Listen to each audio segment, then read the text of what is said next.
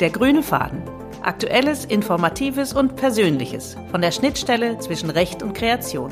Der Podcast für die Menschen vor und hinter Marken und Designs, Werbung und Kommunikation.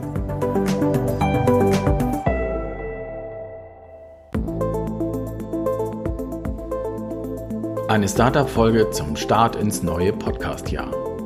Das Startup Lift for Future sorgt heute in Unternehmen für Mitarbeiter, die am Montag fröhlich pfeifend zur Arbeit gehen. Auf ihrem Weg hierhin haben die beiden Gründer auch harte Pivots hingelegt.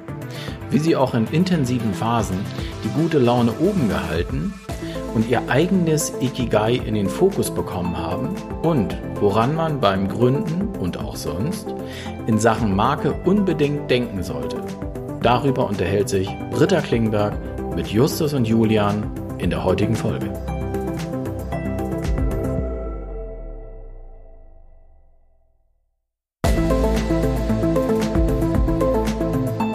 Hallo und herzlich willkommen zur achten Folge von Der grüne Faden. Ich freue mich, heute zwei Gründer als Gäste hier zu haben, nämlich Julian Schildknecht und Justus von Wedekind vom Startup Live for Future. Schön, dass ihr heute dabei seid. Ja, hallo und schön, dass wir dabei sein dürfen. Wir freuen uns riesig. Ja, vielen Dank für die Einladung. Sehr, sehr gerne. Ja, ich dachte, das passt doch gut. Äh, Start ins Jahr, Start ins neue Jahr und äh, ihr seid ein Start-up. Ähm, das passt sich thematisch so wunderbar. Ähm, darum freue ich mich besonders, dass ihr die Januarfolge mit mir bestreitet. Wir kennen uns seit ungefähr seit Frühjahr 2019. Da wart ihr gerade ganz am Anfang. Da wart ihr in der Gründungsphase für euer Unternehmen Live for Future. Und unsere Wege haben sich dann gekreuzt beim Thema Markenstrategie. Was mich aber interessieren würde, ist, wo haben sich eure Wege eigentlich gekreuzt? Also beim Unternehmensgründen, das ist klar, aber ihr kennt euch, glaube ich, schon länger. Justus, soll ich äh, die Geschichte erzählen? ja, erzähl dich los. Äh, ergänz, ergänz gern. Wir kennen uns schon tatsächlich sehr lange. Ähm, angefangen hat alles auf Familienfeiern. Justus war sehr lange in äh, Kinder- und Jugendzeit, na Kinder ist Quatsch, ne? aber mit meiner Cousine zusammen. Das heißt, wir haben uns auf Familienfeiern zunächst kennengelernt. Wir haben dann tatsächlich immer wieder ähm, Kontakt gehabt, auch über diese Beziehung hinaus, ähm, weil wir beides leidenschaftliche Wassersportler sind und beide auch lustigerweise zur gleichen Zeit mal in einem Surfshop in Hamburg im Freerider gearbeitet haben. Das heißt, wir kennen uns sehr, sehr lang, sind beide, würde ich auch sagen, Weltenbummler. Das heißt, die Wege sind auch mal ein bisschen entfernter gewesen, ähm, aber haben sich immer wieder über den Wassersport zusammengefunden und dann jetzt zuletzt natürlich intensiv über die gemeinsame Gründung von der Lift for Future GmbH. Also äh, aus unserem Vorgespräch habe ich mitgenommen, äh, bevor ihr euch dann jetzt beruflich äh, getroffen habt, äh, du hast schon gesagt, äh, ihr seid Weltenbummler. Ähm, linear waren eure Wege beruflich vorher ja auch nicht, sondern ich würde sagen, es ist eher ein agiler Prozess gewesen. Aus welchen Ecken kommt ihr? Ich möchte das einmal erzählen. Agiler, agiler Karriereprozess klingt ganz gut eigentlich. Habe ich noch nicht so drüber nachgedacht. ähm, ja, wo kommen wir her? Also ich habe äh, ich hab mal ganz klassisch äh, mich im BWL-Studium probiert, also wie das viele machen, die keine, keine Ahnung haben, was sie eigentlich tun wollen. Wirtschaftliche ja, Grundkenntnisse sind ja immer sinnvoll. Ähm, das habe ich aber auch gar nicht äh, bis zum Ende durchgezogen, sondern habe dann, äh, also das Auslandsjahr in Spanien habe ich schon mal mitgenommen. Ähm, ansonsten habe ich das Studium dann auch irgendwann abgebrochen. Passt ja auch dann ähm, wahrscheinlich zum Wassersport, ganz gut. Ja, es passte sehr, sehr gut. Das war direkt da in Cadiz, direkt bei Tarifa. Das ist einer der Hauptkitespots in Europa. Insofern wollte ich das gerne noch mitnehmen, das Jahr. Und ähm, genau, danach ähm, habe ich dann mich ein bisschen neu orientieren wollen und es auch getan. Ich habe äh, Medien- und Kommunikationsmanagement studiert, habe äh, auch im Studium, dadurch, dass ich mir schon viel anrechnen lassen konnte von BWL, auch wenn ich es nicht abgeschlossen habe, angefangen als äh, Kitesurf-Lehrer dann auch die, die Hälfte des Jahres fast eigentlich äh, als Weltenbummler sozusagen. Ähm, da haben wir so ein bisschen Taschengeld dazu zu verdienen und die Welt zu sehen. Und ähm, ja, dann irgendwann nach dem Studium ging's los, komplett Kitesurf-Instructor, also komplett mal zwei, fast zwei Jahre durch die Welt getingelt und mich von Strand zu Strand bewegt, äh, fotografiert, äh, auch Kiteschulen gemanagt und dann zurück nach Deutschland, weil auch meine Mutter mir im Nacken hing. Also noch mal was Anständiges. und ja, dann, dann habe ich mich äh, anderthalb Jahre als äh, Projektmanager durchgeschlagen, sage ich mal so. Ähm, war sehr interessant, sehr spannend, aber ich habe gemerkt, dass das absolut nicht meine Welt ist, beziehungsweise war irgendwie mir, irgendwie hatte ich da nicht richtig Energie rausziehen können aus dem Ganzen. Bin dann nochmal wieder an den Strand für anderthalb Jahre, hat meinem Freund geholfen, seinen eigenen Hotelbetrieb aufzubauen und dann war es auch schon so, dass ähm, ja, ich aus privaten Gründen, ich habe ein Kind bekommen, zurück nach Deutschland wollte, aber in dem gleichen Zug kam auch äh, Julian auf mich zu und hat mit Lift dann angeklopft. Also das war mein Schnelldurchlauf, sage ich mal, mit dem agilen, agilen Karriereprozess, wenn man so möchte. Da war sie, die Kreuzung eurer Wege auf beruflicher Ebene. Ähm, Julian, mhm. aus welcher Ecke kommst du beruflich? Also ich glaube, auch da ist äh, Justus und meine Bottomline immer so aus der BWL. Ich habe mal bei der Helma gehen, die haben in Hamburg eine duale Ausbildung gemacht, großen mhm. Außenhandelskaufmann, war so die Richtung und liebe es grundsätzlich, äh, einfach mal auch die Stopptaste zu drücken, zu reflektieren und dann nach den dreieinhalb Jahren bei der Helma G einfach zu fragen, ist es das jetzt? Schenkt mir das genug Energie oder nicht? Habe dann beschlossen, nee, das ist, das kann es noch nicht sein, das ist nicht das Ende. Habe dann äh, BWL weiter in, konnte man das anrechnen lassen, in drei Semestern dann BWL mit Schwerpunkt Marketing studiert, war weiter aber trotzdem bei der Helma G, weil mich ein Thema nicht losgelassen hat. Und das war zu der Zeit äh, das Thema Nachhaltigkeit. Da durfte ich mit der Bachelorarbeit ganz spannend was in dem Bereich umsetzen und habe dann ähm, ja, auch agil vieles gemacht, mal im Surfshop gearbeitet, selbst ein kleine Unternehmen gegründet oder Beratung ähm, und war jetzt zuletzt ähm, in San Francisco und habe da im Master Disruptive Innovation und Change Management studiert. Gleichzeitig vor allen Dingen das Thema Change in der Praxis erleben, sehen und begleiten dürfen. Durfte ein Stück weit den Merch von Amazon und Whole Foods in San Francisco oder aus San Francisco ähm, mit begleiten und mir anschauen, was, was, was, was bei dem Thema, ich sag mal, Kultur und Wandel alles mit Menschen passiert und wie man es hinkriegt, da die Wertschätzung hochzuhalten. Das hat mich nämlich auch nach Helm und im Studium äh, in der Zwischenzeit immer begeistert und, und mich äh, immer wieder zurückgeholt und äh, ja, im Kern ähm, ja, am Ende ist es das, wo ich sage, wow, da brauchte ich in San Francisco, sagen wir mal, die, die Studien oder die, die tiefe äh, Grundlage, um es machen zu können. Aber ich habe es auch immer wieder zwischendurch gemacht, also auch im Mittelstand Digitalisierungsprojekte äh, mit begleiten dürfen und so weiter. Also die Bottomline war immer Mensch, Kultur und Wandel. Wie kriegt man das erfolgreich zusammen und wie kriegt man es hin, dass Menschen gerne zur Arbeit kommen? Und ihr habt mir im Vorgespräch, das fand ich sehr lustig, darum äh, habe ich es mir gemerkt, äh, gesagt, also für euch beide, ihr seid menschzentriert sozusagen, also im Fokus eurer Arbeit steht der Mensch. Ähm, wie genau das bei euch bei Live for Future aussieht, ähm, da kommen wir später noch zu.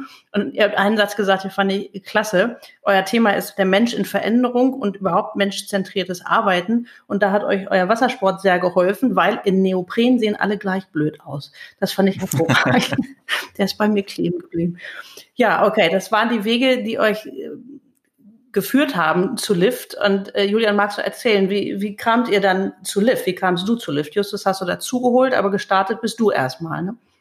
Genau, also mein alter Chef, für den ich hier in Hamburg, bevor ich nach San Francisco gegangen bin, äh, das Digitalisierungsprojekt gemacht habe, äh, der hat das wohl sehr, sehr genau beobachtet, wie lange der, das Studium drüben geht und wann ich fertig bin, weil ich glaube, drei Wochen nachdem ich da die Graduierung hinter mir hatte, und äh, konkret überlegt habe, was die nächsten Schritte sein könnten, kam er auf mich zu und hat gesagt, Julian, was machst du jetzt?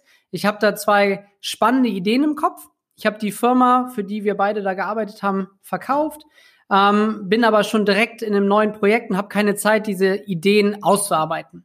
Und ich weiß, dass äh, du da Lust drauf hast, dass du das kannst, dass du wahrscheinlich aus San Francisco auch noch viel mitbringst, was dem Ganzen nützt. Hast du nicht Lust, von egal, wo du gerade bist oder auch hin willst, Geschäft, diese zwei Ideen, ähm, ich sag mal, fortzuführen, auszuarbeiten und zu einem soliden Pitch zu führen?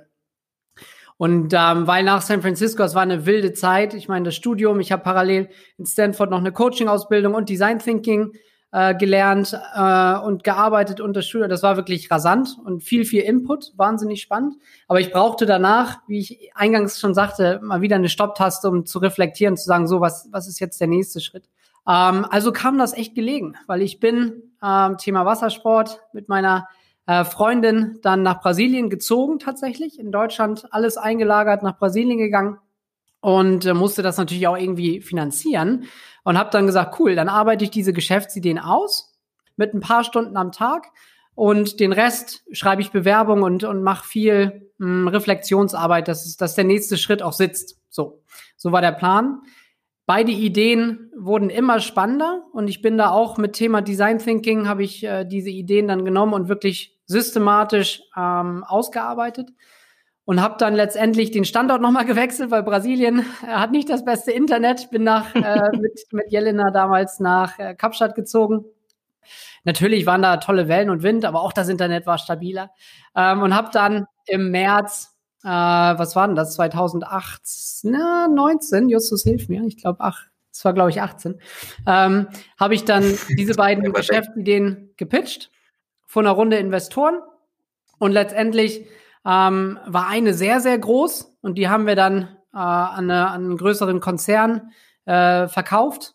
Und die zweite Idee, äh, aus der ist ein Lift geworden und dann kam ein ganz klares Angebot von meinem damaligen Chef und hat gesagt, so, ich würde dir als Business Angel, also als jemand, der das initiale Funding gibt, ähm, dafür Geld geben, dass du das machst, aber dafür kommst du bitte auch schön wieder nach Deutschland.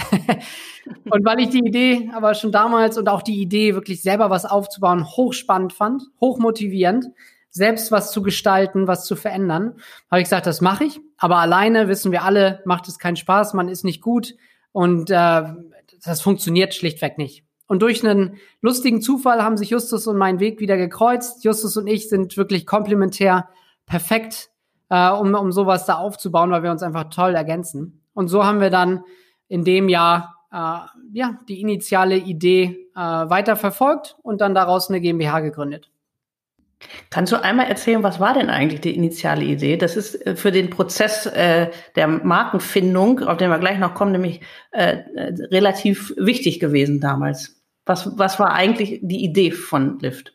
Ja, das ist eine gute Frage, weil ich glaube, da haben wir allen helfenden Händen um uns herum und dazu zählst du auch äh, wahrscheinlich hier unter Kopfschmerzen gemacht, weil Thema agiler Lebenslauf, auch Thema agile Unternehmensaufbau, äh, da haben wir äh, ganz schöne Sprünge und Pivots, sagt man da ja in der Startup-Sprache gemacht. Anfangs war es auf dem Punkt gebracht, war die Idee, wie kriegt man es hin, jungen Startups helfende Hände, Profis an die Seite zu stellen – und das Ganze aber auch bezahlbar zu machen. Weil wir gesehen haben, und das kam so ein bisschen auch aus der Geschichte von meinem damaligen Chef, der auch ein Startup nebenbei aufgebaut hat. Und dann galt es damals, die Verträge auszuarbeiten für den Geschäftsverlauf. Und das konnte er schlichtweg gar nicht bezahlen. Dafür war das Investment zu klein. Und dann ist er auf einen sehr, sehr weit denkenden, tollen Anwalt ge getroffen. Der hat gesagt, pass auf, ich mache dir diese ganzen Verträge. Und ähm, das Zahlen, das regeln wir hinterher. Wenn du es schaffst, erfolgreich zu werden, dann vertraue ich dir, dass wir das Finanzielle später machen. Und das hat uns so inspiriert, dass wir gedacht haben, wow, das muss doch irgendwie mehr funktionieren, dass man helfende Hände früh auf Startups bringt, damit man diese Profihilfe bekommt. Aber es muss halt irgendwo bezahlbar sein. Und da haben wir an Modellen getüftelt, wie man das hinkriegen könnte. Und das war dann auch der Punkt, an dem wir ins Gespräch gekommen sind, weil ihr dann eure Idee hattet, ihr wusstet, wohin ihr wolltet und ihr hattet auch einen Namen. Der Name sollte Lift sein, beziehungsweise unter Lift sollte euer Service, eure Dienstleistung angeboten werden, also Lift in Alleinstellung und eure Company, euer Company Name sollte sein Lift for Future. So äh, seid ihr gekommen und dann hatten wir miteinander, also wir machen ja den grünen Bereich in eurem Prozess, also alles, was mit geistigem Eigentum zu tun hat. Und ähm, da hat man dann, so wie immer, wenn es um einen neuen Markennamen geht oder überhaupt um einen neuen Namen geht, e-, egal ob das für ein Produkt ist oder für eine Dienstleistung oder für ein Unternehmen, äh, immer zwei Fragestellungen. Die erste ist, können wir mit dem Namen rausgehen, ohne dass wir die Rechte von wem anders verletzen? Und die zweite Frage ist, wie kriegen wir für das Budget, was wir hier haben, einen guten Schutz hin für unseren Namen, sodass uns andere nicht ins, äh, ins Gehege kommen, unseren Namen klauen oder äh, wir da irgendwelche Verwechslungsgefahr am Markt haben. Und da haben wir uns dann zusammen drauf gestürzt. Die erste Frage war, wie gesagt, wie kriegen wir es hin, dass wir dritte Rechte nicht verletzen? Und das ist tatsächlich, gerade wenn man ein, ihr hattet ein Budget, aber das war natürlich nicht wie bei einem Weltkonzern, der aus der Portokasse eine weltweite Recherche mal eben macht. Ihr hattet ein Budget, aber wir mussten halt das meiste daraus machen. Und das war so, daran erinnere ich mich, unsere erste Aufgabe zusammen, da kaufmännisch die sinnvollste Lösung äh, rauszufinden. Und so aus meiner Erfahrung ist das so, dass man eigentlich immer so drei Parameter hat, drei Faktoren, die man so gegeneinander abwägen muss. Also erstens, wie viel Zeit hast du, um äh, rauszufinden, wie viele Risiken da sind. Zweitens, wie viel Budget hast du? Und drittens, wie hoch ist deine Risikotoleranz? Und die ist natürlich bei einem Startup, wie ihr zu dem Zeitpunkt wart, völlig anders, als wenn du, ich erfinde mal ein Beispiel so am rechten Ende des Spektrums, wenn du ein äh, Weltkonzern bist, der ein Produkt rausbringt, das in, ich weiß nicht, 40 Ländern verkauft werden soll. Und der Produktname ist auf jedem einzelnen Produkt. Und ich habe, ich weiß nicht, vier riesige Schiffsladungen davon voll und die klemmen im Hafen fest, weil der Zoll sie nicht ins Land lässt, weil ich irgendeine Abmahnung oder eine ein, zwei Verfügung bekommen habe, ist das natürlich ein sehr, sehr großes Problem. Und da muss man dann mit einem hohen Budget, weil die Risikotoleranz einfach nicht sehr groß ist und ordentlich Zeitvorlauf nach Möglichkeit sehr, sehr viel recherchieren in den Markenregistern, in den Firmennamenregistern und so weiter. Ihr wart ja aber am anderen Ende des Spektrums. Ihr seid gerade gestartet. Es ging nicht um ein physisches Produkt, was irgendwie im Container im Hafen festhängt beim Zoll. Es ging um eine Dienstleistung und ihr hättet auch noch eine gewisse Flexibilität gehabt beim Namen. Also jedenfalls kam das bei mir so an. Ihr wart schon ein bisschen, sag ich mal, verliebt in euren Namen Lift, aber ihr wart noch flexibel genug, um zu sagen, okay, wir können das auch noch irgendwie ändern. Und ihr hattet das Budget, was völlig okay war, aber nicht 20.000 Euro stark und so aus den und ihr hattet nicht so viel Zeit. Wir hatten ein bisschen Zeit, aber nicht alle Zeit der Welt. Und dann haben wir da so ein Paket draus gestrickt und haben eine Ähnlichkeitsrecherche gemacht in den Markenregistern und im Firmennamenregister. Das macht man regelmäßig. Das ist auch wirklich gut so. Einerseits, um Überblick zu kriegen, was ist da schon und um rauszufinden, welche Risiken sind da. Und äh, aus meiner Sicht ist das ganz gut gelaufen. Ich war ein bisschen skeptisch. Lift ist finde ich, ne, sehr klangvoll, hatten, da schwingt was Gutes mit, ja. Und ich hatte getippt, dass es wahrscheinlich schon besetzt ist, war es aber gar nicht so. Also das Feld war gar nicht so eng besetzt, wie ich äh, befürchtet hatte, sah ganz gut aus und so konnten wir dann in die zweite Phase gehen. Dann haben wir euer Waren- und Dienstleistungsverzeichnis entwickelt. Und da war es dann wichtig, dass ihr mir ganz viel Info gegeben habt, was macht ihr. Daraus habe ich dann was gestrickt. Ähm, das ist so ein bisschen eine Aufgabe für sich tatsächlich. Das muss, also äh, wer sich ein bisschen mit Marken auskennt, weiß, ähm, es gibt 45 Nizza-Klassen und die umfassen alle Waren und Dienstleistungen, die man sich so vorstellen kann. Und aus denen äh, filtert man dann sozusagen raus, was hat der Markeninhaber vor mit der Marke, wofür soll die benutzt werden. Wobei das so eine echte Wissenschaft für sich ist. Also ob man das Wort insbesondere benutzt oder das, Besor das Wort äh, äh, nämlich kann einen himmelweiten Unterschied machen. Also da muss man schon gucken, dass man da äh, präzise arbeitet. Und gerade bei Startups ist das eine besondere Schwierigkeit für den, der das Waren- und Dienstleistungsverzeichnis strickt. Das soll so eng sein, dass es möglichst nicht Rechte Dritter touchiert, aber es muss so weit sein, dass noch genug Spielraum ist für Entwicklung. Und genau da sind wir dann ja auch gelandet. Ne? Also ihr habt euch entwickelt und ich habe äh, etwas später, so ein gutes Jahr später, anderthalb Jahre später, einmal einen heftigen Schweißausbruch gekriegt, als ihr mir erzählt habt, ja, also das, was wir damals gemacht haben, das machen wir eigentlich gar nicht mehr. Also wir haben jetzt ganz was Neues und da habe ich kurz Schnappatmung gehabt, weil ich dachte, oh, hoffentlich ist die Marke jetzt noch breit genug. War aber der Fall, Gott sei Dank. Ne? Was macht ihr denn heute? Ja, be bevor wir vielleicht da einmal drauf eingehen, äh, an der Stelle auch, also das können wir auch jedem Startup da draußen einfach als Learning mitgeben. Diese Hilfe war war wahnsinnig toll und wahnsinnig wichtig für uns, weil in der Phase wollten wir einfach nur machen. Ja, wir hatten die Idee, wir haben das Problem gesehen und wir wollten an Lösungen tüfteln. Und dann noch, so wie du sagst, es ist eine Wissenschaft für sich, sich dann in Marken, ins Markenrecht einzulesen, die Klassen zu verstehen, Weitblick äh, zu entwickeln, was jetzt wie, welche Konsequenzen irgendwann mal hat. Wow. Und deswegen Riesendank nochmal, dass, dass ihr uns da oder du vor allen Dingen so zur Seite gestanden hast. Das, das hat uns dann wieder den Raum ermöglicht, uns aufs Machen zu konzentrieren. Oh, herzlich und, gerne. Das äh, macht ja auch Spaß, ehrlich gesagt. Also gerade mit euch ist das immer sehr, sehr easy gewesen, weil ihr erstens eine unglaublich schnelle äh, Feedback-Kultur habt. großartig. Also so schnell kriege ich kaum E-Mails wie von euch. Und es macht auch Spaß, sowas mit zu begleiten. Also das kann ich jedem nur empfehlen. Das ist eine gute Sache. Die Zusammenarbeit macht Spaß. Das Thema ist, ist, hart. Das macht uns nicht so viel Spaß. Aber deswegen. Den meisten so tatsächlich. Deswegen war das äh, eine wunderbare Symbiose. Und in zwei Sätzen, äh, was machen wir jetzt? Ist äh, erstmal ist wichtig, der, der Übergang war ganz klar. Wir haben das Problem weiterhin gesehen. Das traf ja uns, das trifft ja uns bis heute. Ne? Wie kriegt man so Profis wie dich irgendwie äh, ja, überzeugt, dass, dass man uns da hilft, obwohl wir nicht die Budgets haben. Ähm, wir haben aber die Lösung zu, bis zu dem Zeitpunkt als Geschäftsmodell nicht validiert bekommen. Man muss jetzt dazu sagen, vielleicht kriegt das noch, kriegt man das noch hin, vielleicht kriegen das auch andere hin. Der viel wichtiger und entscheidendere Punkt für uns war, dass das am Ende nicht eine Idee ist, für die wir zu 150 Prozent brennen.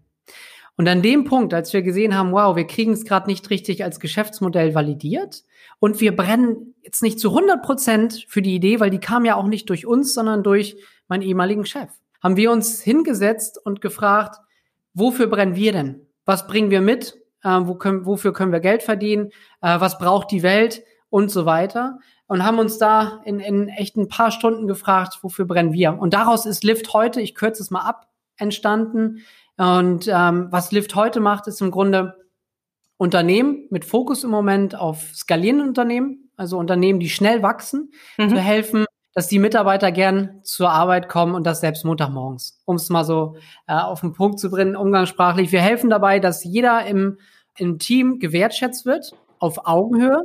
Ne? Und das fängt schon beim Recruiting an, das geht aber auch übers Leadership hinaus. Und wir liefern da eine Datenbasis, damit sich individuelle Menschen besser verstehen, Teams besser zusammen performen und darüber hinaus die Organisation einfach erfolgreich wird, weil wir glauben ganz fest, dass der Erfolg von Organisationen hängt maßgeblich an der Motivation des Einzelnen, sich alle wohlfühlen und das kann man nicht dem Zufall überlassen, sondern das dafür liefern wir die wichtigen datenbasierten Insights, damit das Ganze geschieht. Und du hörst, glaube ich, auch an der Stimme, dafür brennen wir und da ist der Pivot, der jetzt zumindest in der, wie wir es genau machen, immer mal wieder schwenkt. Aber das, was wir machen, wirklich Organisation nach vorne bringen mit motivierten Menschen, da, da ändert sich, da ändert sich im Moment nichts dran. Aber keine Gewehr.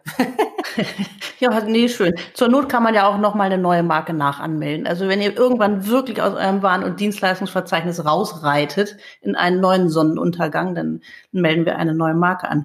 Das ist nicht so schlimm. Das hört sich jetzt, wenn du es so erzählst, ja alles so ganz easy an, aber ich erinnere mich an ein Telefonat. Äh, ihr habt noch gelacht, also ihr wart durchweg positiv, aber es war, glaube ich, auch nicht immer so ganz einfach. Ne? Du hast gesagt, ja, dann haben wir ein Pivot gemacht, aber ich glaube, der Prozess war auch nicht so ganz ohne. Ne? Ich erinnere mich an ein Telefonat, da habt ihr gesagt, ihr treibt das Fail Fast aus dem Design Thinking ganz schön auf die Spitze im Moment, aber ihr seid optimistisch, dass es klappt. Ne?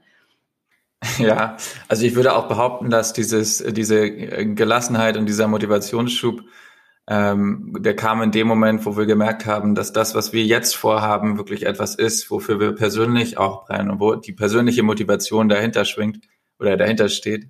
Aber vor allem dieses äh, Fail Fast, dieses Auf und Ab. Ich glaube, wenn man als Startup äh, in, in, in, in gerade als auch in der in der jetzigen Zeit auch wenn man zu verbissen ist und und und und zu ja also zu sehr den Tunnelblick drauf hat und nicht auch mal über, über diese Achterbahnfahrt, die ja, die nicht ausbleibt, sage ich mal.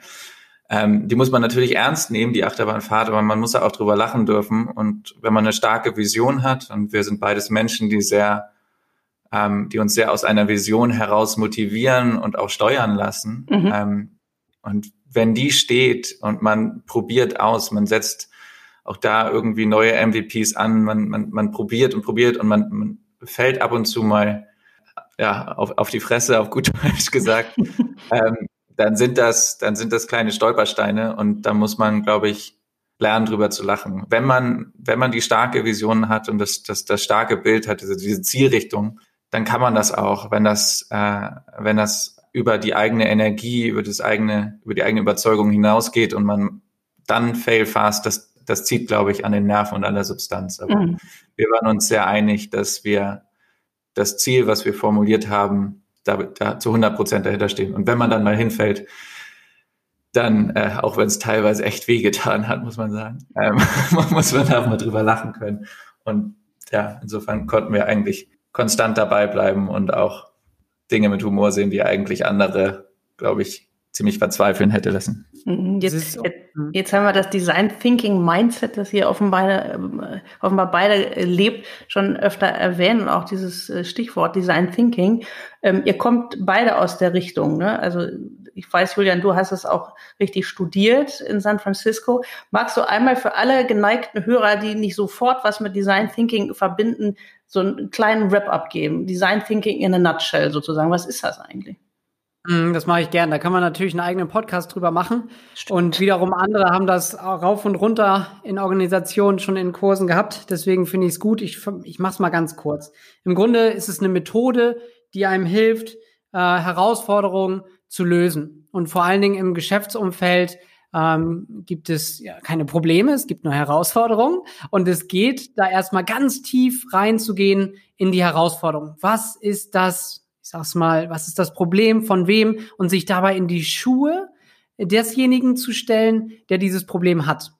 Und dann ist es ein sehr, sehr äh, durchdeklinierter Prozess, der einem hilft, auf Basis des Verständnis für das Problem ganz schnell, kosten- und zeitintensiv Lösungen im Team, also es ist kollaborativ, das macht man nicht alleine, äh, über Lösungen nachzudenken und diese so schnell es geht in ein Minimum Viable Product, also in eine, in eine Lösung zu gießen. Das kann ein Produkt physisch sein, das kann aber auch ein Service sein, den man dann ganz schnell testet. Weil wir wissen, natürlich äh, im klassischen, ich nenne mal im klassischen Mittelstand, da werden äh, über sehr lange oder wurden ziemlich lang über sehr lange Prozesse neue Produkte, Lösungen entwickelt. Und wenn man dann hinten feststellt, nach drei Jahren Entwicklung und drei Milliarden Ausgaben, dass das überhaupt nicht das Problem löst oder für den Kunden uninteressant ist, dann hat man ein Riesenproblem. Und Design Thinking, ganz kurz, hilft im Grunde, diesen Prozess ganz, ganz schnell und effizient ablaufen zu lassen, dass mhm. man auf Basis des Problems Lösungen entwickelt, diese testet und verifiziert. Und da, um einfach nur aufzugreifen, was Justus auch gesagt hat, dieses Fail Fast wirklich zu leben. Und das ist immer ein schmaler Grad, weil man ist natürlich emotional irgendwo verbunden mit dem, was man tut. Man muss da aber es schaffen, immer wieder auch das rationale Denken einzublenden und zu sagen, es gibt eigentlich kein, kein, kein Fail hier, es gibt nur ein Learning, äh, dass wenn das nicht funktioniert hat, was machen wir da draus? Dann hat das Produkt oder der Service trifft nicht den Need des Kunden. Ähm, also gehen wir ganz schnell zurück, entwickeln neu und testen weiter. Also ein ganz, ganz toller Prozess, um schnell zu Lösungen zu kommen, die relevant sind. Okay. Und warum heißt es Design Thinking? Also was hat das mit Design zu tun? Ja, das ist, das haben, das haben viele Vergleich oder wenn man Design hört, dann denkt man an, ich mal was oder ich mache eine Skulptur oder ich, ich, ich bastel irgendwas. Ja, also man kann das, glaube ich, vergleichen. Design ist nicht immer, ist nicht immer nur das, das äußere Erscheinungsbild oder irgendwas malen oder, ne? Mhm. sondern in dem Fall ist es das, das Design von Produkten oder Serviceleistungen und das der Prozess selbst sieht fast aus wie in einer, in einer, äh, in einem Atelier. Also man arbeitet mit sehr, sehr vielen Post-its und ist sehr bunt unterwegs und sehr, sehr kreativ. Ne? Vielleicht kommt auch daher der, der, die Überleitung vom, zu, zum Design. Also im mhm. Grunde heißt es nur, dass man ein Service oder ein Produkt sehr schnell entwickelt und designt. Im Englischen ist ja Design nichts anderes als ich, ich gestalte was aus. Ne? Und in dem Fall ist der Fokus dabei auf, ähm, ja, auf ein Produkt oder ein Service. Hm. Ich habe mal eine Definition gelesen von äh, Design von Anna Krasch. Das habe ich in einem der letzten Postcards auch schon zitiert. Die fand ich wunderschön. Die ist selber Designerin und Künstlerin und hat gesagt, Design ist nicht etwas Hübsches gestalten, sondern Design ist das Lösen eines Problems. Ja. Das passt ja da, da auf den Punkt. wie fast das Auge. Ne? Also ja, so in die Richtung geht das. Ne? Was würdet ihr sagen? Was war euer schönster Moment seit der Gründung? Ja, ich kann ja mal anfangen, weil mir der gerade sehr beim Thema Design Thinking sehr, sehr klar vor Augen ist, dieser schönste zumindest.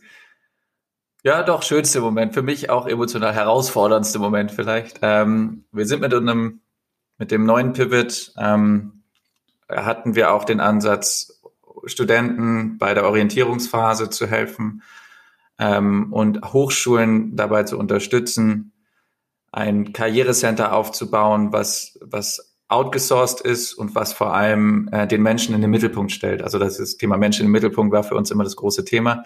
Mittlerweile machen wir was anderes, aber in der Phase war Zielgruppe Universitäten, Studenten. Das heißt, wir sind auf ziemlich viele Hochschulen zugegangen und äh, auch unter anderem auf eine ganz tolle Hochschule, ähm, eine private Hochschule in Hamburg. Und wir saßen dann da mit der, äh, wie nennt man das dann, Dekanin oder Hochschulleiterin in einem Meeting.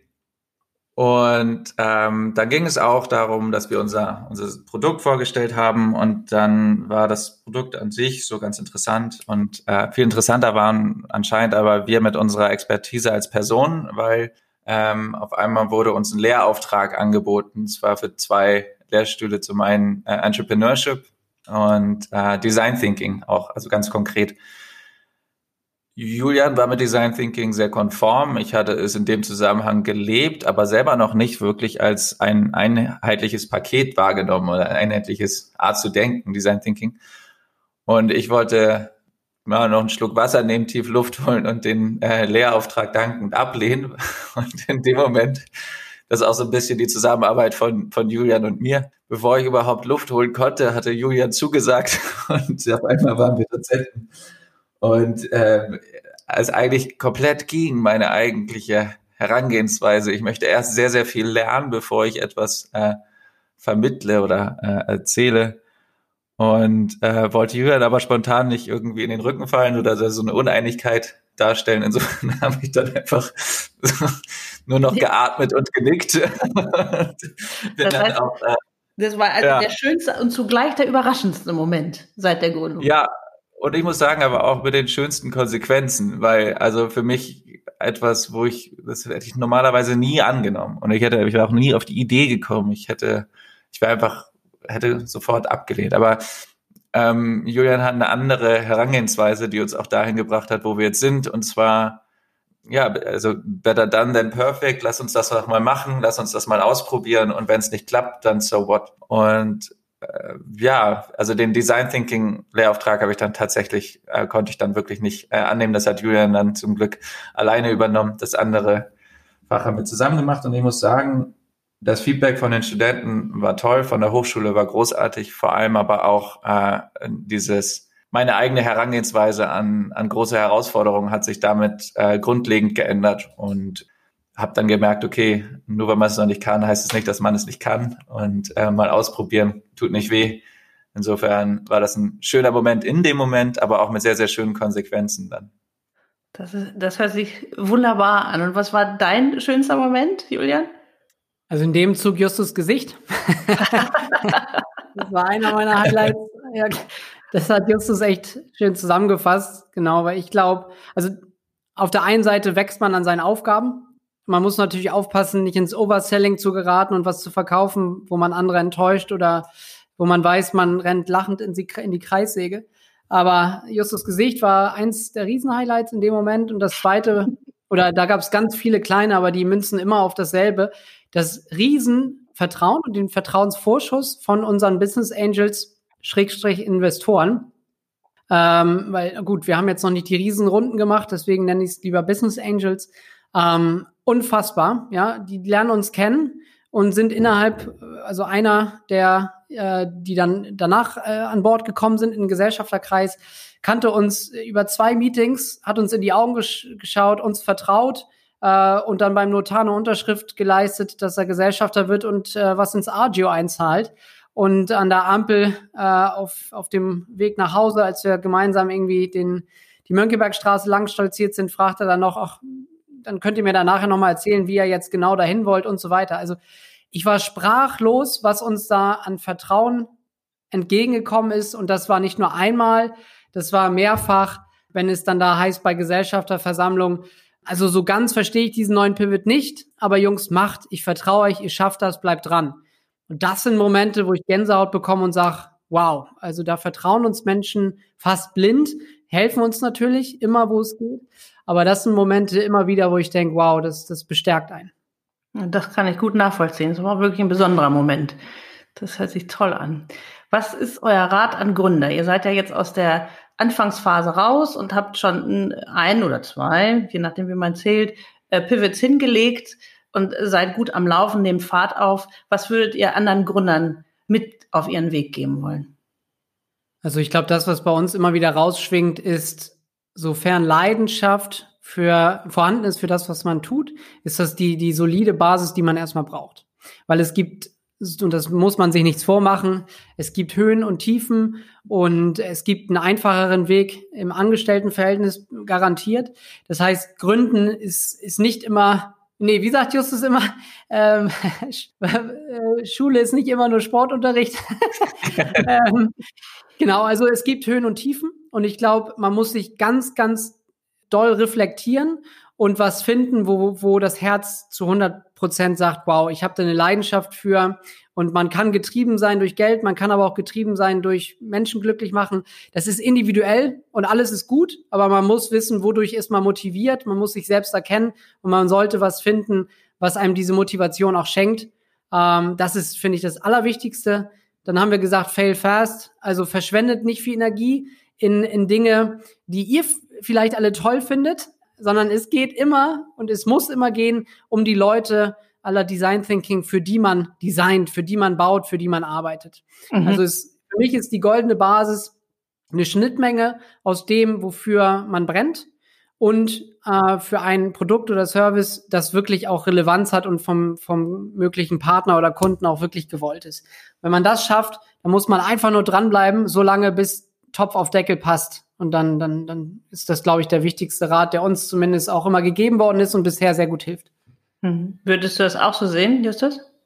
Ja, also ich, ich, ich glaube vor allem dieses Thema zu, mal in sich selber zu gucken und zu, zu herauszufinden, was motiviert eigentlich. Ich meine, es ist jetzt von, für uns, das ist Kern unseres äh, Doings, sozusagen das unser Produktkern und deswegen mhm. klingt es fast ein bisschen werblich, wenn ich das, wenn man das als, als guten Ratschlag nimmt.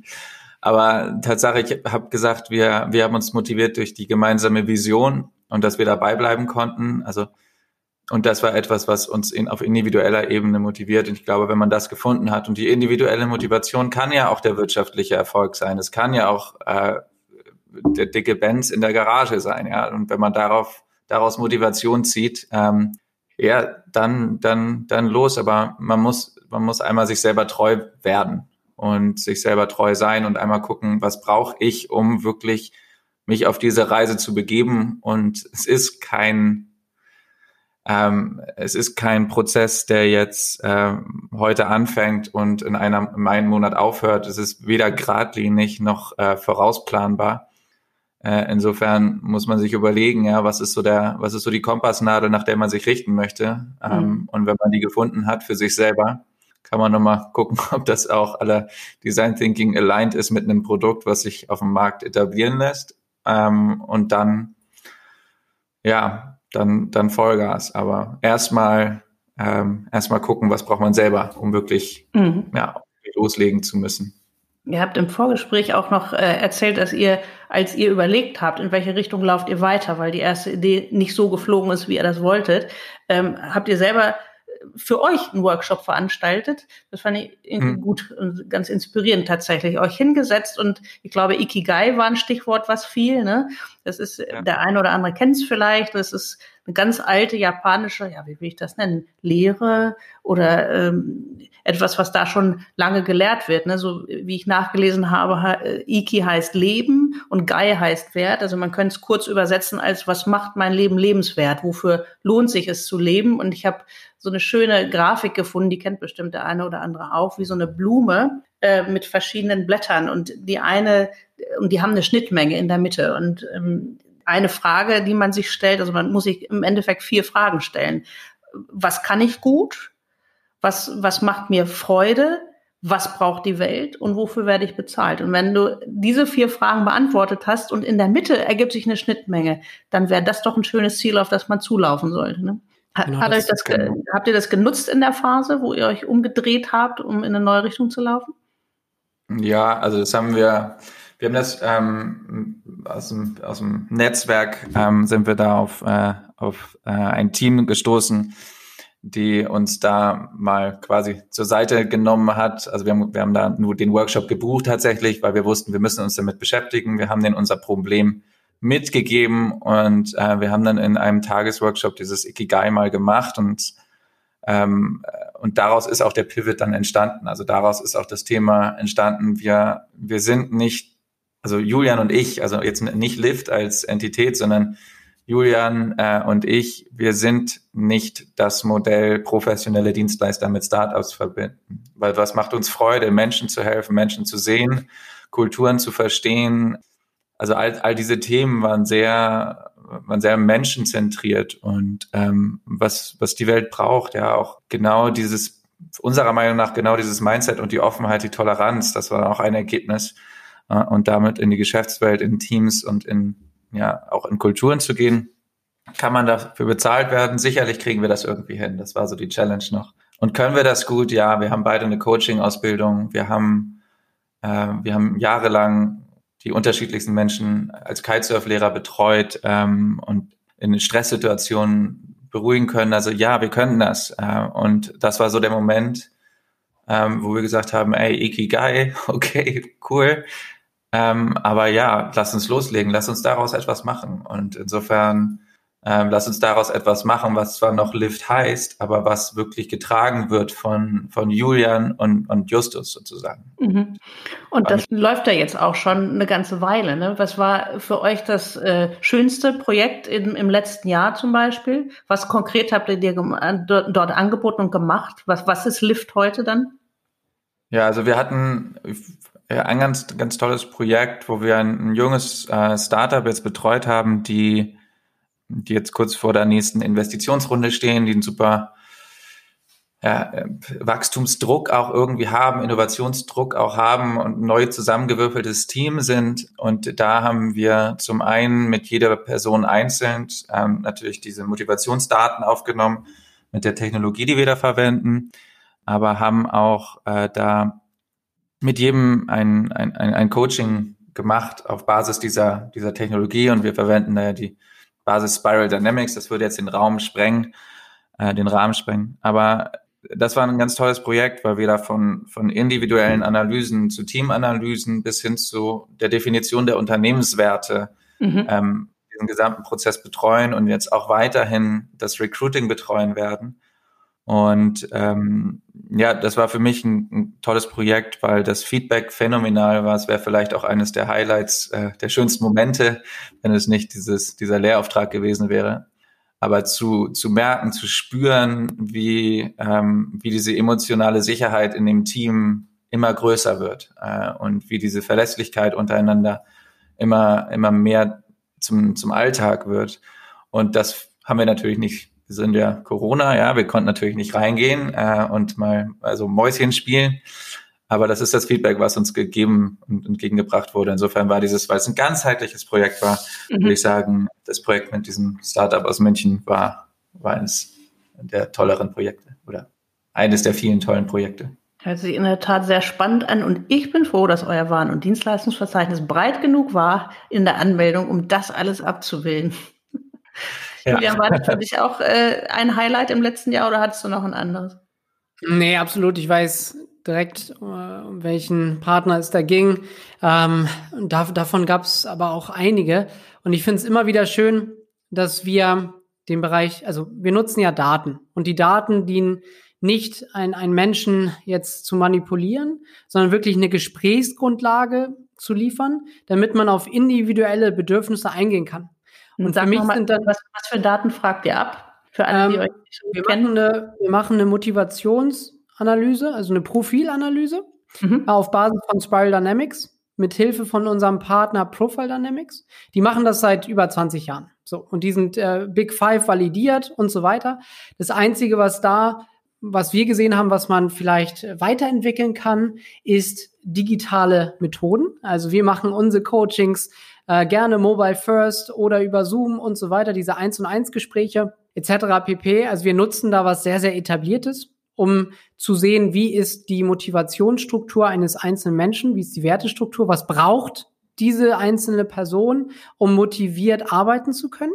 Und wenn man das einmal transparent hat, dann kann man drüber sprechen. Und was wir dann gemacht haben immer wieder ist, mit jedem eins zu eins zu sprechen, weil wir gesehen und gelernt haben, einfach auch durch Design Thinking, dass wenn man als Coach alle in einen Raum holt und der Chef daneben sitzt oder die Chefin ähm, und man soll darüber reden, über wirklich, was einem wichtig ist, was einen bewegt, ist oft schwierig. Das heißt, wir haben uns dann immer wieder die Frage gestellt, wie können wir auf jeden Einzelnen eingehen? Und wir haben dafür digitale Methoden und Tools genutzt, äh, Methoden entwickelt. Und da waren so viele tolle Highlights, aber immer wieder runtergebrochen, wenn einzelne Menschen mehr über sich gelernt haben und oder wenn Führungskräfte, männlich, weiblich, egal, ähm, diese Daten genutzt haben, um wirklich auch die richtigen Fragen zu stellen. Also von einem Manager oder Managerin zu, zum Coach zu werden. Also wenn wir es schaffen, dass mehr Menschen diese Daten nutzen, um auf, auf Augenhöhe zu kommen im Führungsstil, und immer wenn wir das gesehen haben, dann habe ich Gänsehaut bekommen. Also das waren in, in, in sämtlichen Organisationen. Wir waren ja auch bei etablierten Mittelständlern, aber hauptsächlich in, in Scale-Ups und durften das beobachten und äh, haben gesehen, dass es auch, wenn wir rausgehen, nachhält. Und das ist, das, das war im letzten Jahr wunderbar. Und als Ausblick für dieses Jahr gilt es, das natürlich noch weiter zu optimieren, skalierbar zu machen, dass wir noch mehr Menschen, noch mehr Organisationen, auch ohne unsere händische Arbeit äh, weiterbringen. Dann seid ihr mitten in eurem Ikigai sozusagen. Ja, aber 100 Prozent. Sehr schön. Wir kommen so allmählich zu meiner, jedenfalls von mir sehr geliebten letzten Frage, nämlich, ähm, wenn ihr hier und jetzt ein Gesetz erlassen dürftet, welches wäre das? Ja, ähm, soll ich zuerst, Justus? Ja, Niklas, Niklas ja. ähm, ich glaube, da müssen wir auch an der, ich fand die, Spra äh, die, die Frage total spannend. Ich habe mir da viel Gedanken gemacht. Und ich möchte hier auch kein, kein neues Fass aufmachen. Aber was ich vor allen Dingen aus der Zeit in San Francisco durch den Einfluss von Professor Groth mitgenommen habe, ist die Frage einfach, wie gehen wir mit künstlicher Intelligenz um? Ähm, ich bin natürlich auch als Unternehmer bedingt ähm, dafür, alles zu regulieren, logischerweise. Aber ich glaube, dass ähm, es gibt ja zwei extreme Enden, alles zu regulieren oder völlige Freiheit. Und ich glaube, wir sollten auf globaler Ebene uns zumindest Gedanken machen, wie wir mit künstlicher Intelligenz auf ethischer Ebene langfristig umgehen. Und ich weiß, dass die USA sehr freiheitsliebend da Ideen hat. Ich weiß, dass Europa eher konservativ geprägt, regulierend, und das ist nicht schlecht, sondern in dem Fall eher positiv, aus einem anderen Ende kommt.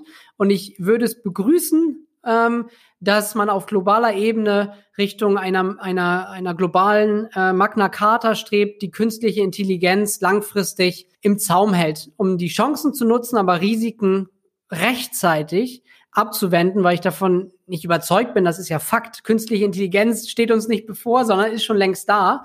Ähm, die Auswüchse gehen extrem schnell voran. Das habe ich gesehen und erleben dürfen. Und deswegen gilt es, darüber nachzudenken, wie man das nutzt und nicht zum Risiko werden lässt. Das ist so hm. mein Wunsch. Hm? Also ein riesengroßer Wunsch und ein recht großes Thema, aber sind ja auch viele Menschen. Stimmt. Und ähm, tatsächlich ist es ja so, eine Regulierung von Artificial Intelligence ist im Moment, also gibt's nicht, aber wie auch, ne? Also es gibt jede Menge Themen, die das berührt. Zum Beispiel, ich weiß nicht, was fällt mir ein, Datenschutz oder urheberrechtlicher Schutz. Das ist eine Frage, da habe ich gerade mit einer äh, lieben Freundin und einer sehr guten Patentanwältin, Sabine Kossack, darüber diskutiert. Ähm, wie ist das eigentlich? Software ist geschützt, jedenfalls bei uns in Deutschland und vielen anderen Ländern auch, nach dem Urheberrechtsgesetz. Und derjenige, der die Software programmiert hat, also diese Intelligenz programmiert hat, ist der Urheber und der hat die Urheberrechte daran. Was ist aber, wenn diese Software so klug ist, dass sie was eigenes schafft? Ja, wie immer das auch aussehen mag. Gehört denn dann dem Urheber der ersten Software das, was am Ende rauskommt oder nicht? Weil in Deutschland und vielen anderen Ländern auch ist es so, Urheber kann nur ein Mensch sein, keine Maschine. Aber wie weit geht das? Also wie weit soll das gehen? Wo soll da die Grenze sein? Und das wird in der Tat gerade wie du sagst, ist ein weltweites Thema und das wird weltweit diskutiert und tatsächlich sehr, sehr unterschiedlich. Also ein weites Feld, sehr, sehr spannend. Ja, und das ist, finde ich auch, wenn man es mal auf, äh, ich sag mal, sehr weit in unsere Vision geht, das, was uns wirklich antreibt, ist ja im Grunde Menschen innerhalb von Organisationen, aber auch darüber hinaus zusammenzubringen. Und das ist, deswegen treibt mich auch dieser Wunsch, auf globaler Ebene weniger in das, in das Separieren von Menschen und Kulturen und, und Grenzen hochzugehen, sondern zusammenzuwachsen und über globale Herausforderungen gemeinsam nachzudenken. Ich weiß, das mag utopisch sein, ähm, aber mit Lift schaffen wir es im Kleinen auf täglicher Ebene und ich würde mir das auf globaler Ebene für solche Fragen wirklich wünschen, weil das, was du sagst, viele, nicht alle, ne, aber einige sagen dann, ja, ja, aber da muss ja erstmal was geschaffen werden von künstlicher Intelligenz. Wie soll das gehen? Und ich glaube, im letzten Jahr, ich weiß nicht, wann es war, aber wurde ja die erste Symphonie von der künstlichen Intelligenz ähm, komponiert. Und da hatten wir ja die Fragen. Also lasst uns diese Fragen stellen, bevor, ähm, ja, bevor wir vielleicht schon zwei, drei Schritte weiter sind. Ja, sehr, sehr äh, guter Gedanke, wie ich finde. Justus, ein anderes Gesetz noch oder schließt du dich an? Oh ja, also schließe mich sicherlich irgendwo an, aber ich gehe mit der, ich, ich setze den Zoom-Faktor mal ein bisschen woanders und quasi aus täglich hier gerade bei uns konkrete.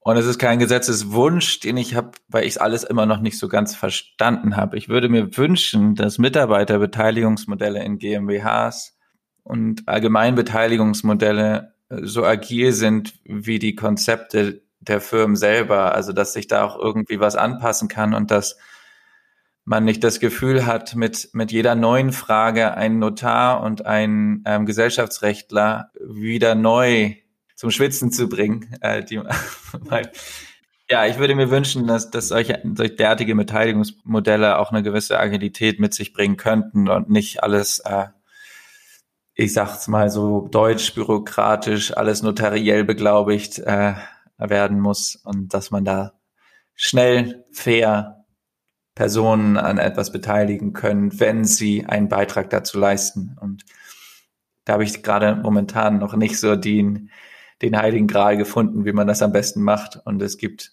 ganz, ganz viele Varianten, aber Gesetzeslage ist da auch irgendwie sehr konfus, wie ich finde. Ach, und vor allen Dingen sehr vielschichtig. Und es ist, also ich bin keine Gesellschaftsrechtlerin, aber ähm, was man so hört, ist da ja auch viel im Gange. Ne? Also vielleicht kommt ja auch irgendwann aus Richtung Blockchain-Technologie etwas, was dafür praktikabel ist.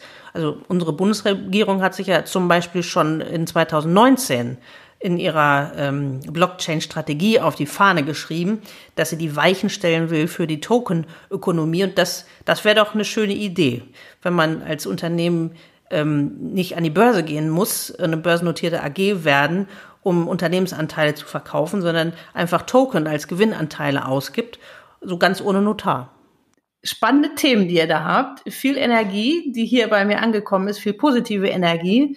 Ich bedanke mich ganz herzlich für eure Zeit und für all die tollen Impulse, die ihr reingegeben habt in den Podcast. Hat mir großen Spaß, mit euch zu sprechen. Herzlichen Dank.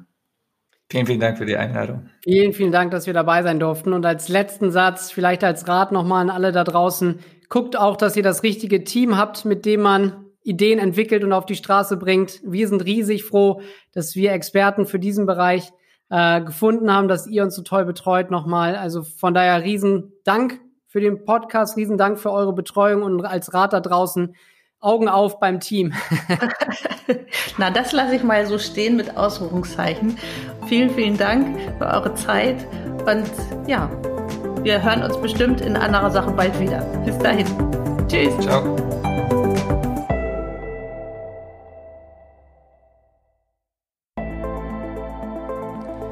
So, und jetzt gerne noch ein paar Tipps zu den Inhalten, die mir auf jeden Fall weitergeholfen haben. Ich beschränke mich dabei mal auf das Wesentliche, weil äh, Ressourcen, sei es Bücher, Podcasts, Blogs oder sonstiges, kann ich einiges empfehlen.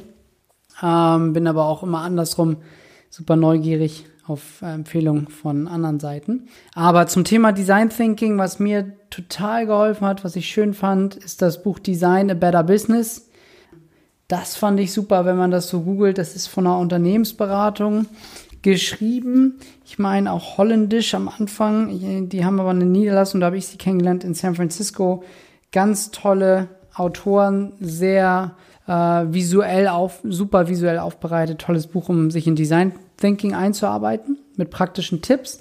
Dann natürlich vom Design Thinking Guru Tim Brown, also der der IDO, dort wo Design Thinking mal entwickelt worden ist, leitet das Buch Change by Design, How Design Thinking Transforms Organization and Inspires Innovation. Super. Also die zwei Bücher zum Thema Design Thinking finde ich klasse. Darüber hinaus zum Thema Selbstreflexion haben wir über das Ikigai-Modell gesprochen. Das kann man ganz einfach googeln und auch die Anleitung zum Ausfüllen, die wichtigen Fragen sich runterladen. Da muss man jetzt kein großes Buch lesen. Finde ich super. Ähm, und zur Selbstreflexion, wenn wir gerade bei Ikigai sind, habe ich ein Buch, was ich gelesen habe, was ich klasse fand, von Bill George, Discover Your True North. Auch hier total praxisnah mit äh, Fragen, die man sich stellen kann, um sich selbst näher zu kommen. Total klasse, um was zu finden, wo man auch im Leben drin aufgeht. Also was einem echt nicht nur Spaß, sondern richtig Freude schenkt. Das ist das zum Thema, was ich angesprochen habe, einer Magna Carta für AI kann ich das Buch Salomons Code von meinem ehemaligen Professor Dr. Olaf Groth empfehlen. Ist, glaube ich, im Moment nur auf Englisch, aber auch da total schön mit einer total eingänglichen Story beschrieben. Also ein tolles Buch. Und zum Abschluss, ich bin der totale Podcast-Fan, deswegen habe ich mich auch gefreut, hierbei zu sein und äh, liebe die, die Gründer Podcasts oder Podcasts, die zum Thema Gründen sind. Der OMR Podcast spielt da natürlich rein. Gründer Garage finde ich toll. Von der Gründerszene den Podcast ähm, und die Podcasts speziell in Richtung Marketing von HubSpot. Großartig. Und das Silicon Valley Update auch vom, von Podstars produziert. Ganz tolle Sachen. Kann ich empfehlen. Ich höre mal lieber auf, ähm, weil sonst höre ich nicht mehr auf zu reden. Aber das sind Sachen, die mir konkret weitergeholfen haben. Vielen Dank.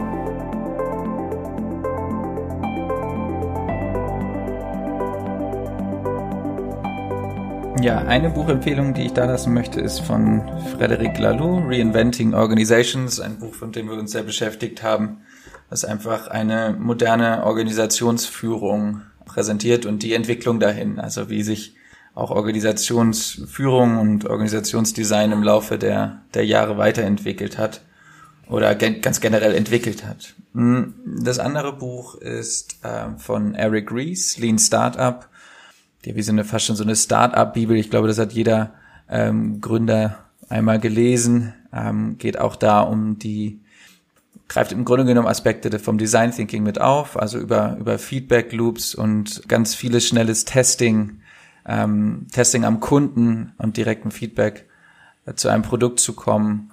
Und er bringt da auch immer ganz tolle Beispiele. Es ist sehr angenehm zu lesen. Es gibt es, glaube ich, auch ähm, auf Deutsch.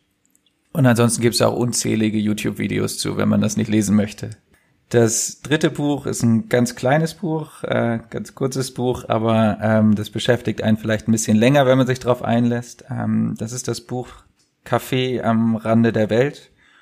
Und ähm, da werden dem Protagonisten im Grunde genommen einfach drei Fragen gestellt. Er sitzt die ganze Zeit in einem Café, hat sich verfahren und äh, findet auf einem, ich glaube, es ist auf dem Menü, auf dem der Tischkarte drei, drei Fragen, die da stehen und wird so ein bisschen durch ja andere Gäste auch so ein bisschen da durchgeführt ähm, durch diese Fragen. Ich, ich möchte Fragen jetzt gar nicht unbedingt stellen, ich krieg sie auch gar nicht mehr so auf die Reihe. Ich weiß noch, dass es äh, ja sehr tiefgründige Fragen waren. Und ähm, man wird auch nicht dahin kommen, dass man am Ende das Buch gelesen hat und weiß, wo es wo es hingehen soll mit einem selber.